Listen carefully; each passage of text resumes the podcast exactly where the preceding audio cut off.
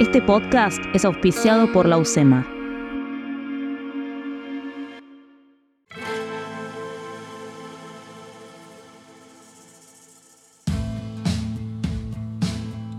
Es el 7 de junio de 2018. En la calle hacen 8 grados y el invierno arrasa. La selección argentina se prepara para el Mundial y en la radio no para de sonar el último disco de Rosalía. Mientras todo esto pasa, Mauricio Macri, presidente de la Nación, se prepara para anunciar algo que cambiará la política económica de la Argentina en los próximos años. Esta política depende mucho del financiamiento externo. Durante los dos primeros años hemos contado con un contexto mundial muy favorable, pero eso hoy está cambiando. Frente a esta nueva situación y de manera preventiva, he decidido iniciar conversaciones con el Fondo Monetario Internacional. A partir de la conferencia de Macri, todos, absolutamente todos, los diarios, la tele, vos y yo, mencionaremos la palabra FMI o deuda bastante seguido. O al menos la escucharemos. He decidido iniciar conversaciones con el Fondo Monetario Internacional. La deuda argentina es pagable. Investiguemos la deuda, investiguemos a sus responsables. Pero nosotros ganábamos la elección, lo arreglábamos en cinco minutos. Es más, Nosotros planteamos claramente que la deuda, que la deuda La deuda, esa maldición que traemos los argentinos y que se cuela en las políticas de quienes deciden nuestros destinos. Esa palabra que atraviesa nuestra realidad y nuestra economía, pero a veces es difícil entender hasta qué punto. La deuda es un especial del cronista en colaboración con Posta, un recorrido narrativo donde vamos a analizar qué pasó, cómo nos afecta y qué futuro nos depara el vínculo de la Argentina con el Fondo Monetario Internacional.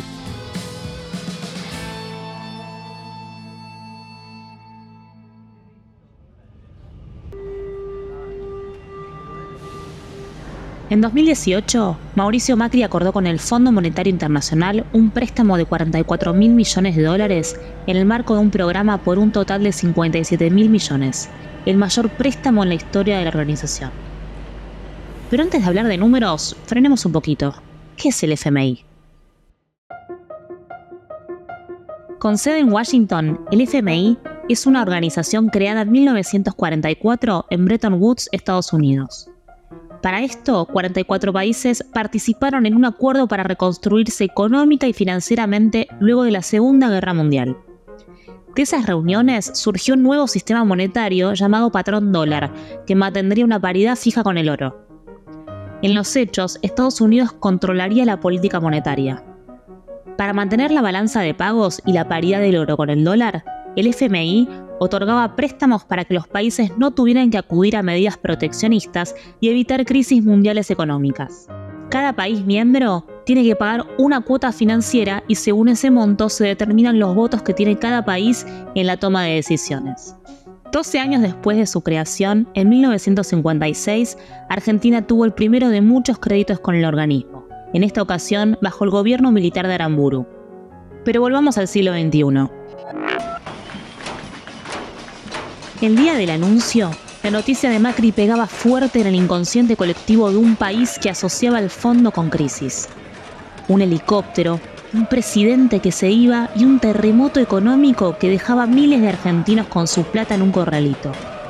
Las cicatrices de la crisis del 2001 aún para muchos siguen abiertas.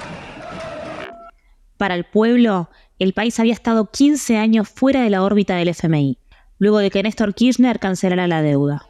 Eh, soy Alejandro Werner, yo, yo soy economista, estudié un doctorado en MIT, trabajé un par de años en el sector privado y después me llegó esta oferta del Fondo Monetario para ser el director del Departamento del Hemisferio Occidental. Alejandro Werner fue, hasta 2021, director del FMI en Occidente.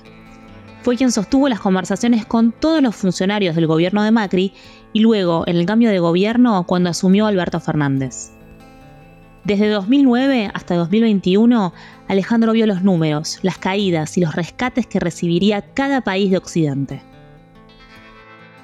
La meta del nuevo gobierno era bajar de forma considerable el déficit fiscal y poder realizar una apertura gradual del cepo cambiario. Para el FMI, el gobierno de Macri tenía una perspectiva demasiado optimista de su plan económico. Argentina no estaba recibiendo la lluvia de inversiones prometida y corría el riesgo de una recesión. Los mercados no entendían que no tenías ese mandato político y si los mercados entendían que no tenías ese mandato político, ¿por qué iban a hacer inversiones de largo plazo en Argentina? Ahí está un poco como la contradicción del diagnóstico, ¿no? Y creo que ahí se pecó de, de, optimistas, se pospusieron decisiones que luego cuando el gobierno de, de Macri las tuvo que tomar cuando se le cierran los mercados internacionales en 2008, viene la sequía, etcétera, ya le quedan 18 meses de gobierno y se hace mucho más difícil, sobre todo viendo una elección muy polarizada en el 2019, que ya estas acciones tengan éxito. Luis Caputo era uno de los hombres convocados por Macri para hacerse cargo de la Secretaría de Finanzas. Ni lo conocía a, Macri, pero siempre tuve enorme vocación pública. Digamos, siempre tuve, siempre fui muy pro país y tuve mucha vocación pública. O sea, hubiera trabajado con cualquier presidente eh, que me hubiera llamado. Caputo pensaba, junto a los otros ministros y el presidente, que podrían reducir el déficit fiscal con crecimiento económico. Es decir, si resolvemos bien los futuros, los holdouts principalmente y eh, el tema del cepo, año 2016, con toda la expectativa que se estaba creando Macri y si le sumábamos un blanqueo que nosotros pensábamos que iba a ser muy importante, entonces no era descabellado en ese momento pensar, acuérdate en 2016 nadie imaginaba que volvería, que podía volver Cristina, bueno, que se podía crecer entre 4 y 6% por año. De vuelta, con el diario del lunes eso no salió, pero con el diario del viernes no era descabellado. La mañana del 8 de mayo de 2018, Christine Lagarde, directora del FMI, estaba en su oficina cuando sonó el teléfono. Mauricio Macri, ¿qué tal? La llamaba el presidente argentino para hacerle un pedido, acordar un préstamo con el fondo. Apenas cortó, llamó a Alejandro que estaba desayunando en el comedor del organismo. Yo ya estaba tomando un café en la cafetería del fondo y me habla Christine Lagarde y me dice que el presidente Macri le pidió una llamada para dentro de dos horas y y yo ahí sí le dije que yo, yo no creía que en esa llamada le iba a pedir un programa. Le dije que la situación de Argentina era complicada. Le mandamos unas notas explicativas con información de lo que estaba pasando. Porque tradicionalmente es raro que se le solicite un programa al fondo eh, de manera tan brusca. Alejandro quedó sorprendido de que Macri llame directamente a la directora del fondo para negociar un préstamo. El protocolo habitual no era así. Primero hay un tanteo de parte del ministro de Economía a los funcionarios del fondo. Se habla de números y escenarios posibles. La llamada presidencial es el último paso de una comunicación que puede llevar semanas. Esto no se dio, eh, y por lo que uno lee también en, en, el libro de Mauricio Macri, fue como, una, fue como una decisión muy rápida que se tomó en Olivos, que también muestra la decisión y, un poco la claridad del presidente de decir, bueno, si esto es lo que hay que hacer, lo hacemos, ¿no? No damos tantas vueltas. Ese día, por la tarde, el FMI sacó un comunicado. Argentina es un valioso miembro del Fondo Monetario Internacional. Agradezco la declaración que el presidente Macri hizo hoy y espero con interés continuar nuestra colaboración con Argentina. Se han iniciado discusiones sobre cómo podemos trabajar juntos para fortalecer la economía argentina. Si bien Macri decidió acudir al fondo en mayo, venía tanteando terreno con alguien con quien tenía mucha afinidad, el presidente Donald Trump. Nobody stronger than me. Nobody has better toys than I do. There's nobody bigger or better at the military than I am. Nobody loves the Bible more than I do. Nobody builds walls better than me. Nobody's better. Y también su equipo venía pensando hacía tiempo acudir a la GAR. Y en el 2017 se pudo hacer algo. Corolario, fin del 2017, estabas un poquito mejor que en el 2015, pero muy lejos de donde proyectabas. Entonces, ya para esa época, nosotros le habíamos dicho, yo en particular le había dicho al presidente, mira, no se dio el escenario que estábamos pensando, habría que pensar un plan B, es decir, si no vas a ir por un ajuste brutal, empecemos a pensar un plan B porque puede ser que en algún momento nos quedemos sin financiamiento. El plan B, según Caputo, estaba en la cabeza de toda la mesa chica y sabían que podría generar malestar en la sociedad. Entonces en ese momento se pensó que si se diera ese escenario negativo, íbamos a recurrir al fondo. Y eso ya estaba incorporado en la cabeza de todos, yo te diría, para fin del 2017, principio del 2018. Y es inminente un nuevo aumento en el precio de los combustibles. Esto se va a dar a lo largo de estos primeros 15 días del mes. De... Del mes y aumenta, todo, eh, todo. Pero, ¿cómo estaba la economía argentina en aquel entonces? Te lo explica Ariel Cohen, editor de finanzas del Cronista. Cuando Macri arrancó su gobierno, mm, eh, no, tenía deuda con el Fondo Monetario Internacional, eso era una, una gran capacidad de financiamiento que le quedó al gobierno de Mauricio Macri por parte de eh, la, gestión de Cristina Kirchner. La deuda, según los datos que están oficiales, era de aproximadamente el 22,9% del PBI, del Producto Bruto Interno. A partir de ese momento, arrancaron las negociaciones. El 9 de mayo, una delegación liderada por Nicolás Dujovne tomó un avión a Washington para armar el acuerdo.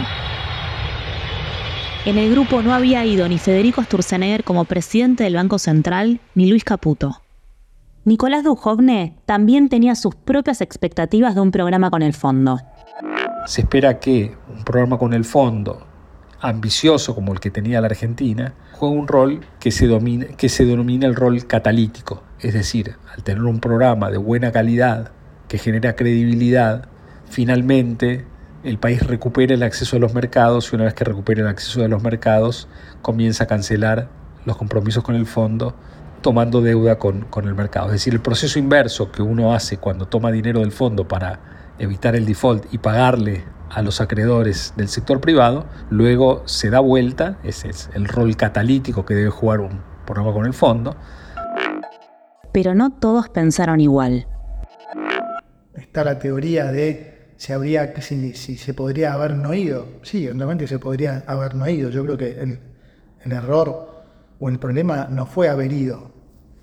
El problema después fue que se, se diseñó un acuerdo que no funcionó. El gobierno de Macri había puesto metas de reducción del déficit fiscal que luego serían parte del acuerdo con el fondo. Además había iniciado una política de ajuste gradualista.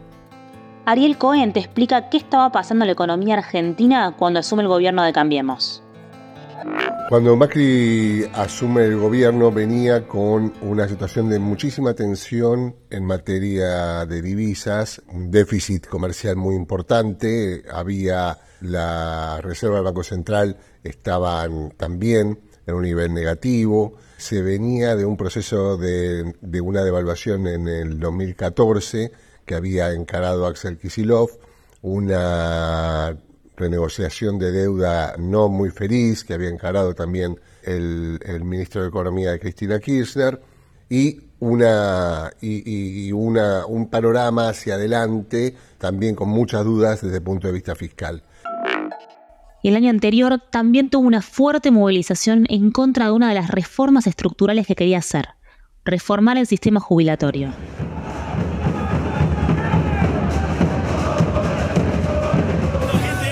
Está disparando, nos piden que nos corramos.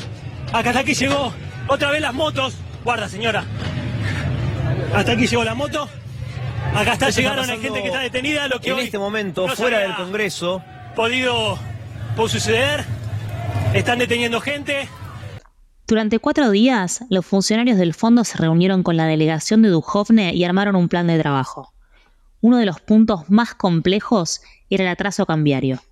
Luis Caputo tuvo el primer reparo en las negociaciones. El fondo no quería que el gobierno pudiera intervenir en el mercado cambiario, quería mantener un tipo de cambio flotante y autonomía del Banco Central. El fondo partía de la base que, dada que la situación argentina no era tan grave, que ellos poniendo una ficha grande como estaban comprometiendo de 50 mil millones de dólares y, y apuntando, dando una señal de que íbamos a ir más para el lado de, equilibrio fiscal. El primer acuerdo no implicaba equilibrio, pero iba en esa dirección. Su interpretación es que desde el lado financiero todo se iba a arreglar con eso, simplemente con eso. Es decir, que el dólar, que en ese momento estaba en 25 mm. pesos, se iba a planchar o iba a caer de precio incluso, y que Argentina iba a recuperar inmediatamente el financiamiento financiamiento en los mercados.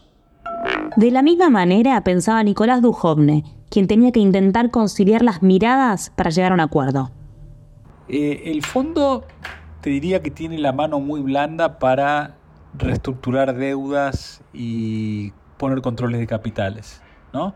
Entonces yo creo que en la visión de, de Werner, Argentina podía, en vez de ir al fondo, reestructurar la deuda y poner controles de capitales. Nuestra visión es que justamente ese es el tipo de políticas que hay que evitar dentro de lo posible. Estas rispideces que comenzaron al inicio de las negociaciones se extenderían durante el resto de las revisiones siguientes del programa. En el inicio del programa, digamos de junio a fin de septiembre, se pierde mucho tiempo con cambios inconsistentes, ¿no? en el sentido de que independientemente de las personas, pero que el programa monetario lo negocie un presidente del Banco Central, que luego renuncie el día antes de que se apruebe el programa, y luego se nombra un funcionario que no cree en ese programa y que trata de llevar a cabo una política monetaria que es incongruente con el programa, lleva a que tengamos, digamos, unas seis semanas o una pérdida de seis semanas muy importante. Después de semanas de negociación, el 7 de junio se comunicó el acuerdo hemos acordado un stand-by eh, de acceso elevado. El monto de 50 mil millones de dólares es varias veces la cuota de Argentina, 11 veces, lo cual refleja el apoyo de la comunidad internacional a la Argentina y es una muy buena noticia que la integración de la Argentina al mundo nos permita tener un apoyo de esta magnitud. El acuerdo que firmó el gobierno de Macri contemplaba las siguientes premisas reducir el déficit fiscal de 2,7% del PBI a 1,3% en 2019.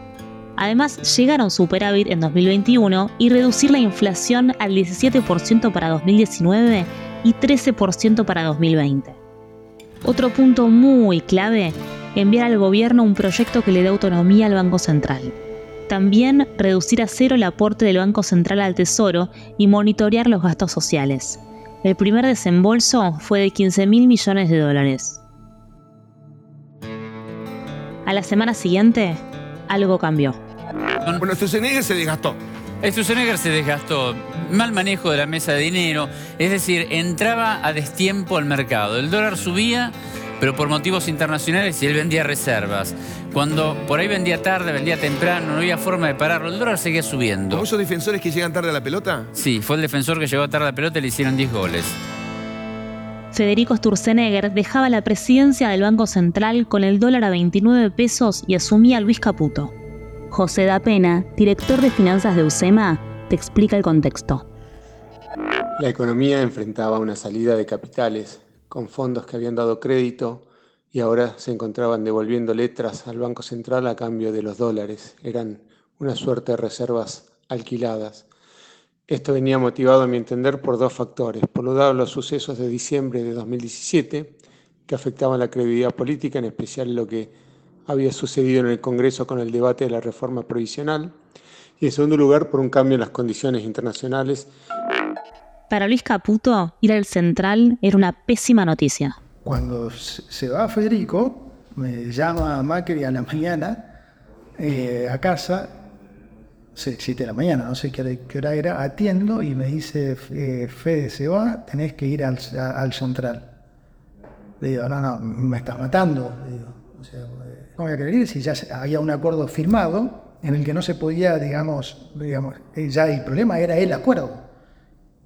Eso es lo que le digo a Macri, le digo, me está matando. O sea, antes digamos, podía haber algún, alguna duda sobre si se podía haber hecho algo o no. Ahora ya hay un acuerdo firmado y el problema no, es Federico, el problema ahora es el, es, el, es el, acuerdo. A cualquiera que vaya le va a pasar lo mismo, porque firmaste un, un acuerdo que, como te dije, estaba mal.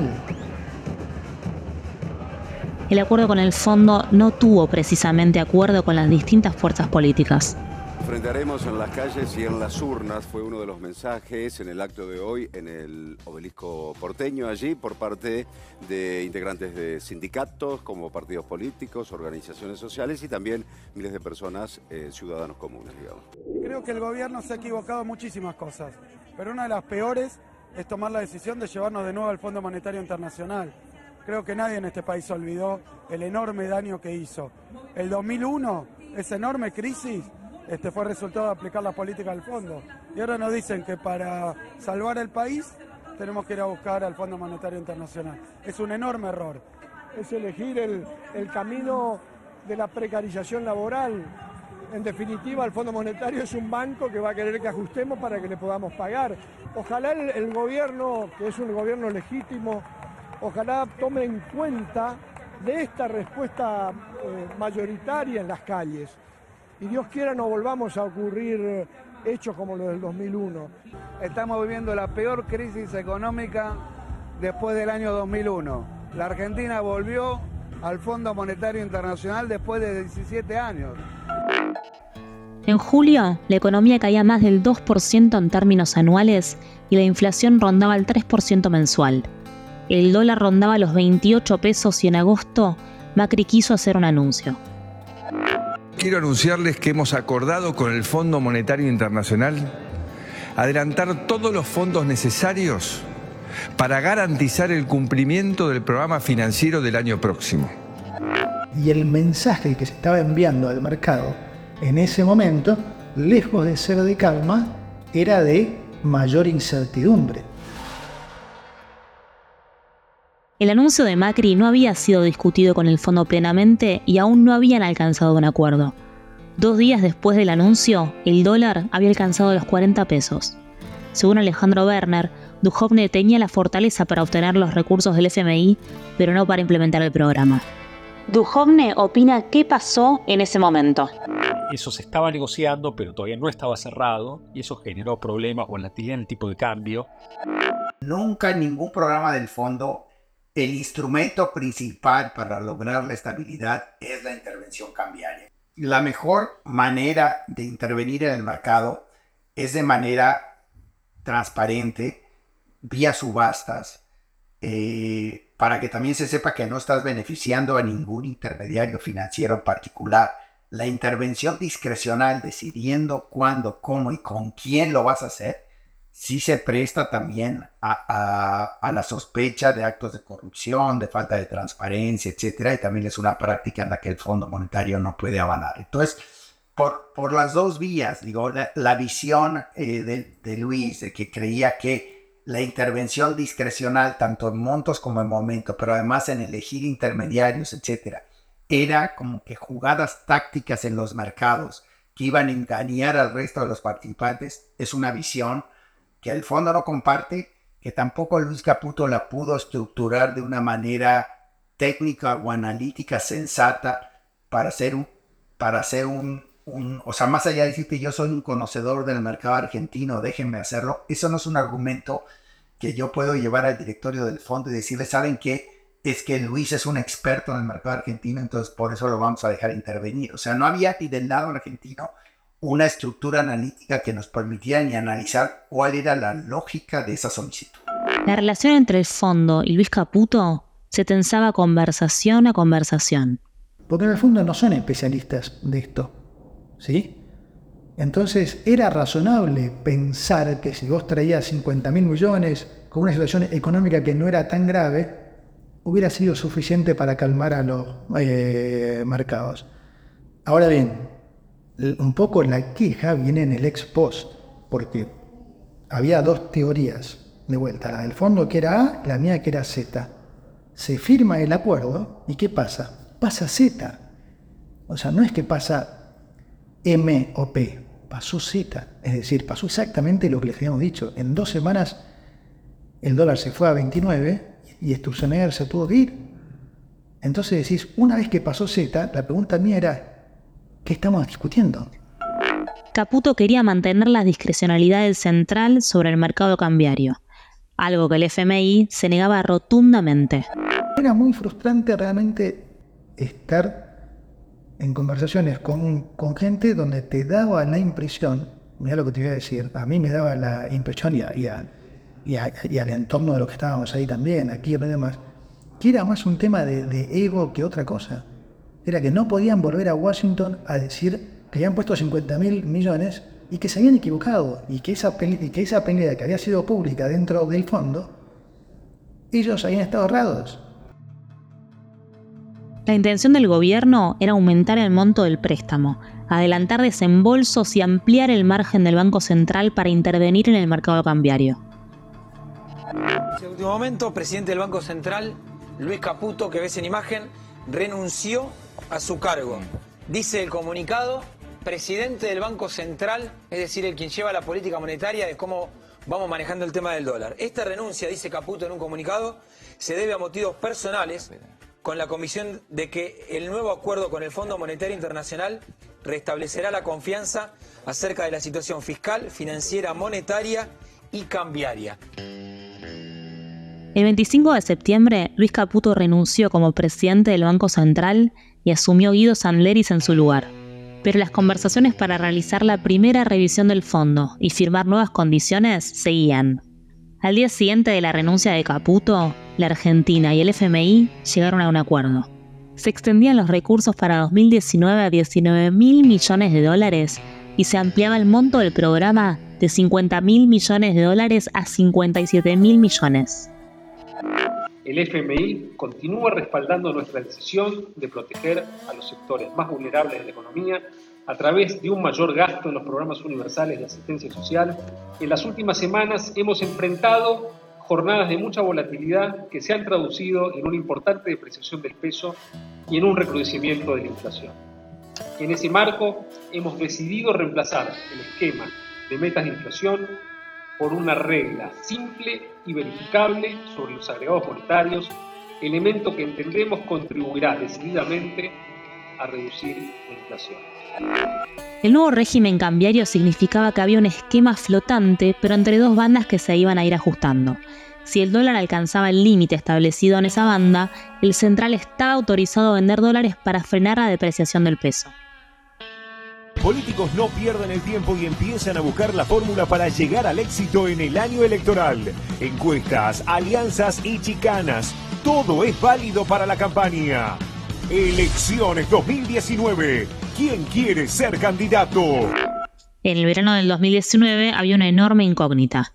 ¿Quién sería el candidato de peronismo que enfrentaría a Mauricio Macri en la reelección? A comienzos del año electoral, la inflación estaba en el 49% y el dólar no había tenido subas significativas. Pero el 18 de mayo, Cristina sorprendió a todos. Le he pedido a Alberto Fernández que encabece la fórmula que integraremos juntos. Él como candidato a presidente y yo como candidata a vice, para participar en las próximas elecciones primarias, abiertas, simultáneas y obligatorias. Sí, las famosas pasos.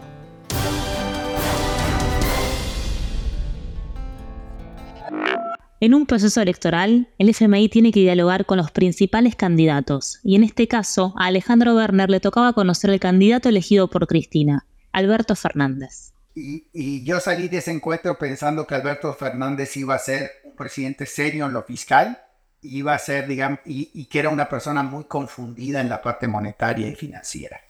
Eh, eh, eh, ahí sí pensé que el fondo iba a tener más problemas si iba a ser presidente, porque yo creo que es una persona que cree que los controles de capitales es un instrumento que deben de permanecer en el largo plazo en el marco de políticas públicas en Argentina. Creo que también cree que la política monetaria no tiene que ser independiente. Creo que cree muy poco en, en que la política monetaria es tan relevante para la determinación de la inflación. Cree en otro tipo de teorías de determinación de la inflación. Y esto iba a ser complicado, pero creo que lo, yo salí de esa reunión creyendo que lo fiscal iba a ser un presidente mucho más serio. Por su parte, Mauricio Macri anunció su candidatura para lograr la reelección. Acaba de tuitear el presidente Mauricio Macri, acá lo estamos viendo, compartimos, fíjense lo que acaba de escribir en la red social. Para todo esto necesitamos construir acuerdos con mucha generosidad y patriotismo donde todos los argentinos que compartan estos valores aporten desde su lugar. Por todo esto quiero anunciarles que Miguel Ángel Pichetto me acompañará como candidato a vicepresidente de la Nación. El 2 de julio, Christine Lagarde dejaba el cargo para presidir el Banco Central Europeo y asumió de forma temporal David Lipton. Diez días después, el directorio aprobó la cuarta revisión del programa con Argentina y entregó el desembolso de 5.400 millones de dólares. Todo parecía encaminado a las elecciones. La gente está concurriendo a votar, todas las mesas están abiertas, ha tocado buen tiempo en casi todo el país, así que la verdad que va a ser un día de, nuevamente de fiesta para la democracia. El 11 de agosto fueron las elecciones primarias en Argentina y Mauricio Macri se mostraba confiado. El viernes anterior, el mercado mostraba un escenario optimista para el presidente, con una suba del 10% de las acciones argentinas en Nueva York y una caída de 35 puntos del riesgo país. Y los resultados que tenemos hasta ahora son los siguientes. Frente de todos, 47,21%. Juntos por el Cambio, 41,42%. Consenso Federal, 6,13%. Frente de Izquierda, 2,01%. Al día siguiente, las cosas se complicaron. Desde la apertura de los mercados, apertura de, eh, para vender dólares en la City porteña, las casas de cambio amanecieron con las pantallas apagadas y a medida que van pasando los minutos empiezan a cambiar, empieza a subir el dólar. Esto es minuto a minuto. Cuando llegamos con el móvil hace una hora aproximadamente, el dólar estaba para la venta de 56 pesos. Mirá el valor ahora, 60 pesos. Compra 55, venta 60. Ese día, el dólar llegó a 62 pesos. A fin de mes, el dólar había subido un 40% y las reservas del Banco Central cayeron 15 mil millones de dólares. El país tenía que recibir un préstamo de bancos extranjeros por 2.615 millones de dólares, pero los bancos lo cancelaron y el gobierno tuvo que pagar. Esa semana hubo más renuncias. En el próximo episodio nos adentramos en otro gobierno, la pandemia que afectó al mundo y al país y qué pasó en el nuevo acuerdo con el fondo. La deuda es un especial del cronista en colaboración con Posta. Guión, producción y locución, Candelaria Domínguez. Coordinación, Florencia Pula. Producción, Guido Escolo y Josefina Delía. Edición, Jeremías Juárez. Producción ejecutiva, Luciano Banchero y Diego del Agostino. Y yo soy Candelaria Domínguez. Hasta la próxima.